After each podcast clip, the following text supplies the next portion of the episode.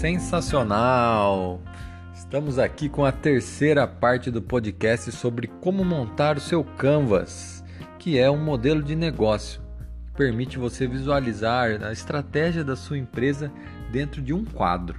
E nesse episódio você verá como fazer acontecer o seu negócio. Já que você está ouvindo direto ao ponto o podcast da Infocenso, vamos diretamente falar agora o preenchimento do quadro recursos. Aqui é onde você definirá todos os recursos necessários para realizar a sua proposta de valor. O que é preciso fazer para o seu negócio funcionar? Para conseguir oferecer tudo que você planejou na estratégia até aqui, afinal, já definimos o que o negócio seu oferta, né, que ele oferece, vimos o valor que temos que criar para atender um público específico traçamos a forma de chegar a, até essas pessoas, né, esses clientes. Também traçamos o fluxo de receitas. Repito tudo isso porque o bom resultado desse trabalho do Canvas ele depende do quadro ser coeso. Tem que ter harmonia entre as partes, tem que fazer sentido uma parte com a outra. Então, sempre que for preencher um quadro, precisa dar uma olhadinha no outro. Nessa etapa, por exemplo, né? Quais recursos serão necessários, mas aqueles específicos para atender o seu negócio, para atender a sua proposta de valor. Vamos ver exemplos então para facilitar. Listei alguns tipos aqui mais comuns, né? Então, que tipo de recursos que eu posso colocar no, no meu quadro? Tem recursos físicos, é, pessoais e financeiros. Físicos vai entrar quando é necessário um imóvel é, para o seu negócio, precisa de qual espaço físico e que tamanho, vai alugar um, lo um local, vai comprar, precisa de quais máquinas, quais móveis, equipamentos, veículos, olhar a infraestrutura como um todo, computadores, mesas, enfim, tudo que for necessário. Eu já abro um parênteses aqui para ter cuidado com o ego porque é muito comum, muito comum mesmo, uh, começar a empreender e, e querer ter um pouco de status, né? Querer ter o seu escritório com o nome na porta. E isso é perigoso aí para elevar os gastos, né? Então, é sempre legal ter essa visão, né, de como que eu posso fazer o meu modelo de negócio acontecer, mas com custo enxuto, né? O que é de fato necessário para o seu negócio. Esse que é o X da questão do modelo de negócio aqui do Canvas. Outro tipo, pessoal. Então as pessoas aí, os intelectos da sua empresa. Definir o que a sua empresa precisa para rodar nesse modelo que você criou. Quais pessoas precisam trabalhar com você? Pessoas especializadas que tenham formação em qual área? E vendedores, gerentes, auxiliares vale abrir a mente aqui e pensar também no que pode ser terceirizado. Porque eu não falo só do pessoal interno, né? Muita coisa pode ser terceirizada e reduzir custo. Tem funções, né, que quando a gente terceiriza, a gente ganha custo e ganha qualidade também naquela função, né, de ter uma pessoa com formação maior, com experiência maior para fazer aquela atividade. Beleza. E o terceiro tipo é financeiro. Então, tipo de recursos financeiros. O que você vai utilizar para fazer? Pense em utilizar financiamentos ou buscar investidores. Então, é legal já ir pensando nisso, né? E não só, lembrando que não só para quem ainda está começando um negócio, né? Se você está criando um modelo novo, reformulando o seu modelo, é legal você traçar isso para ver é, como, o que você pode fazer para inovar, para gerar um novo modelo de negócio. É o capital próprio mesmo? Um recurso que eu também gero reflexão aqui, quando eu falo de dos recursos, né? é o tempo. Dizem que o tempo é o recurso mais escasso do mundo. Não pode ser acumulado, né? Igual o dinheiro, por exemplo. Então, embora tudo que gaste tempo, todo canvas já vai ter um tempo, né? vamos dizer assim, né? Mas vale refletir sobre a gestão desse tempo, né? Entender os processos que você vai criar no seu negócio que demandam mais tempos, que podem ser gargalos para você. E assim demandar mais recursos, né? Então o tempo ele tem uma relação muito direta com recursos, com esses que eu comentei aí, né? Pessoal, financeiro e físico. Então, às vezes, essa reflexão do tempo junto com os recursos faz muito sentido para gerar aí uma grande eficiência até no seu negócio. Para fechar essa parte de recursos, cuidado para não confundir também recursos com canal. Por exemplo, se o negócio utiliza um site como um canal, ele precisará dos recursos físicos, rede, computador. Pretende ter um canal é, como canal, uma equipe de vendas, pessoas com perfil aí de vendas, né, serão os recursos necessários. Então lá no, olha lá de novo o seu que você anotou como canal. Colocou lá equipe de vendas. Às vezes a gente coloca ah, pessoas para vendas, mas o correto seria pessoas está aqui em recursos, né? E lá no canal a gente coloca uma equipe de vendas. É isso. Vamos agora para a atividade chave. Você precisa listar Quais as atividades são mais importantes para executar o seu modelo de negócio na sua empresa? Vou dar direto um exemplo clássico aqui: a caneta Bic. Ela teve que criar um, uma eficiente cadeia de suprimentos para reduzir os custos dela, pois a redução de custo era muito importante no modelo de negócio que ela estava apresentando. Esse quadro de atividades você pode incluir processos, procedimentos ou etapas. Uma pergunta a se fazer é: em quais atividades o seu cliente vai perceber a realização da sua proposta de valor? Existem vários tipos de atividades, vale identificar quais são as principais para o seu negócio funcionar, para o seu negócio gerar valor. Vou listar alguns tipos de atividades aqui e definições. Outro tipo, resolução de problemas. Foco é resolver o problema do cliente. Isso vale para serviços como conserto, manutenção de equipamento, treinamentos, consultorias, assessorias. Por exemplo, uma atividade de produção, que é o mais comum, né? Então, a principal atividade do negócio é produzir alguma coisa, simples assim, né? Como roupa, comida, o outro tipo aqui é plataforma. O negócio ele cria uma solução para hospedar atividades do cliente, para trazer aqueles clientes dentro de uma plataforma, né? São soluções aí de negócios pela internet, como o Mercado Livre, entre outros. Outro tipo é, são as redes. Só aqui a gente precisa pensar, né, em atividades pode envolver outras coisas também, como uma atividade específica de vendas, de distribuição, ah, uma atividade de uso de tecnologia da informação, umas ações em marketing que seja com foco para o seu modelo de negócio, é, uma ação para engajar pessoas interessadas. Atividades aí você acha que vai valorizar o seu negócio. Belezinha, anotou? Vamos agora para parcerias. Esse ponto para mim foi o que mais teve uma mudança de chave na minha cabeça.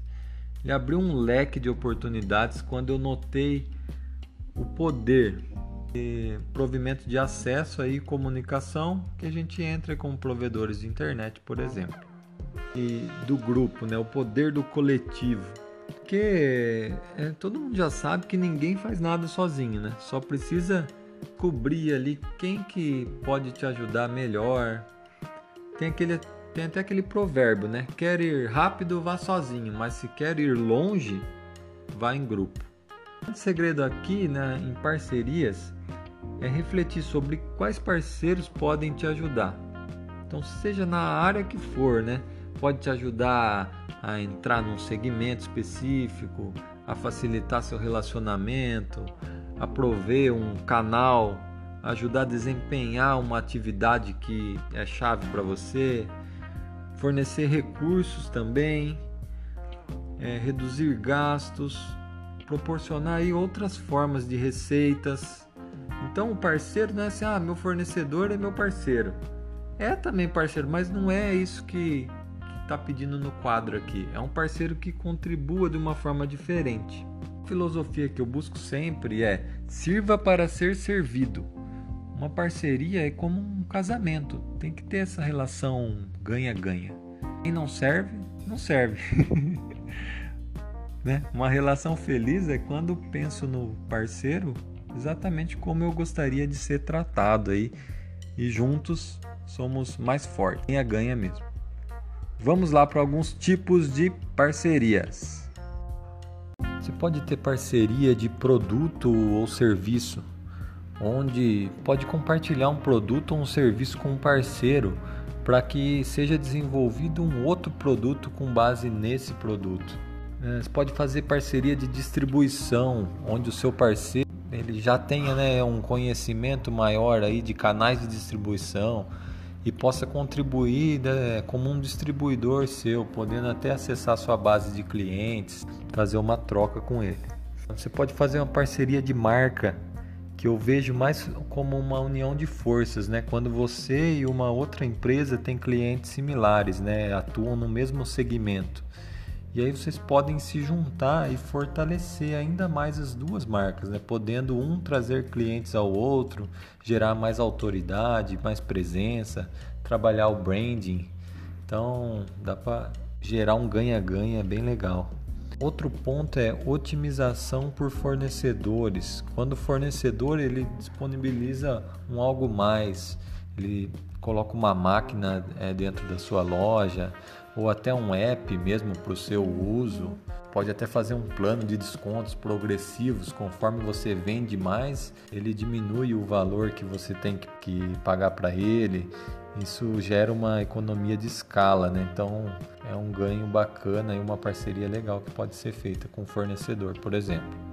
Outro ponto, parceria que reduz risco e incerteza. Quando outras pessoas integram soluções aí para o seu negócio para diminuir risco, para dar mais segurança. Então pode ser contadores, consultores que orientam aí seguradoras, enfim, é, várias formas aí de analistas orientarem, darem orientação aí para o seu negócio. Outro ponto é terceirização, né? Se tem serviços ou infraestrutura que você pode terceirizar, produção de parte de um produto, de uma parte de serviço que seja necessário para o seu negócio. Então, tem vários pontos aí que você pode fazer essa parceria. Entre outros também, né, como trabalho de influências digitais, né, os influenciadores digitais aí. Em alguns casos, eu acredito até que concorrentes podem ser parceiros, né? Por que não? A minha dica para a parceria dar certo é que procure parceiros que tenham valores parecidos com os seus. Seja sempre aberto aí a um network, conhecer novas pessoas e sempre visar gerar valor para o seu parceiro assim o parceiro se sente bem e, e gera valor para você também de volta. Né?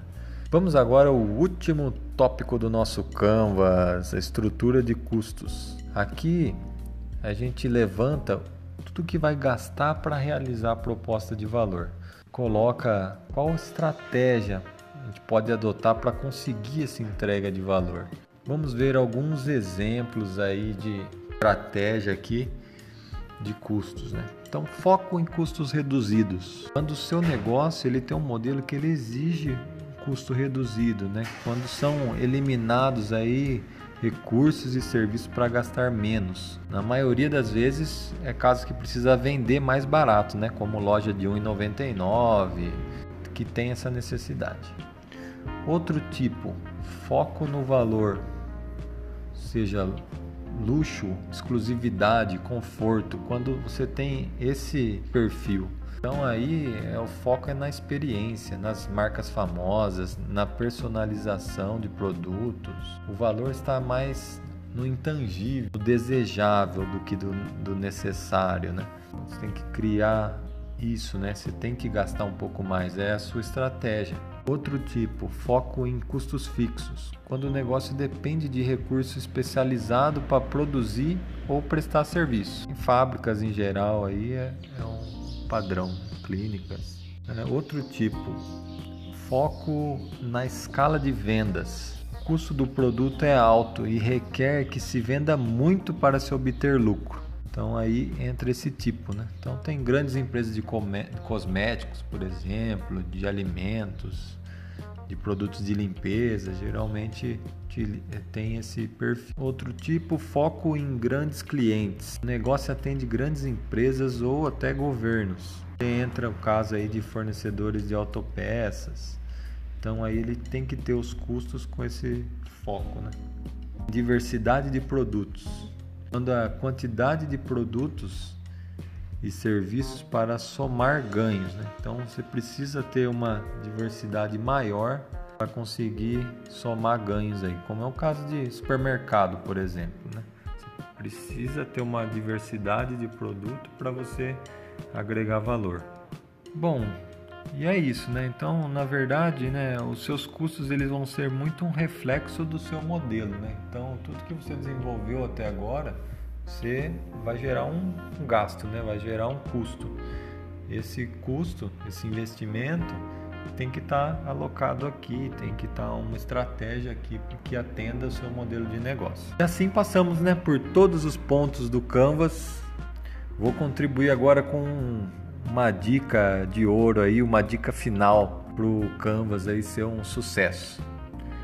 Para mim, o principal do Canvas é que ele seja coerente e que ele seja coeso. Eu vou explicar. Por que coerente? Coerente eu quero dizer que é preciso ter conexão com fatos e ideias. O seu modelo de negócio ele precisa fazer sentido com a sua realidade e fazer sentido para outras pessoas também, não só para você. Então, ele é um quadro depois que você monta a primeira vez, nada impede de montar outros. Eu mesmo tenho canvas do futuro e um canvas do presente. e funciona legal. Esse do presente é o mais importante, porque assim ninguém sabe todos os passos para chegar no seu objetivo, todos os passos que você vai ter que dar. Mas a gente tem que ter clareza de onde vai ser dado o próximo passo. Melhores ideias elas vêm de pessoas que tinham poucos recursos para mim faz muito sentido. Sonha sem limites, mas depois traz a sua realidade e faz acontecer com a sua realidade. Então, esse foi a coerência, né? E o outro ponto que eu comentei é coesão, né? Ser coeso, que nada mais é que montar esse quadro do Canvas tendo o cuidado de conectar as partes. Tem que estar conectado. Depois que você terminou, dá mais uma olhada Tipo, a oferta bate com o público, essa oferta e o público bate com a infraestrutura que eu disse que eu preciso ter e o quanto vai custar manter tudo isso? Como que eu vou ganhar dinheiro? Tá fazendo sentido? Faz sentido também para outras pessoas? E aí você fecha isso tudo. E depois também aí você vai revendo esse quadro Canvas conforme vai passando o tempo. Daqui um mês você pega aí dar uma geral nesse quadro, provavelmente por você fazer, você acaba atraindo essas informações. Então, depois quando você bate o olho, você fala: Nossa, eu poderia incluir também tal coisa. Nossa, tal pessoa poderia ser um parceiro meu de repente. E assim você vai adequando ele ao melhor modelo, né? Isso é muito legal. Isso é o principal, acho, do Canvas aí. É, ele vai dando essa evolução ao longo do tempo. E é isso, pessoal. Muito obrigado aí pela confiança. Eu me coloco à disposição para sanar qualquer dúvida que você tiver.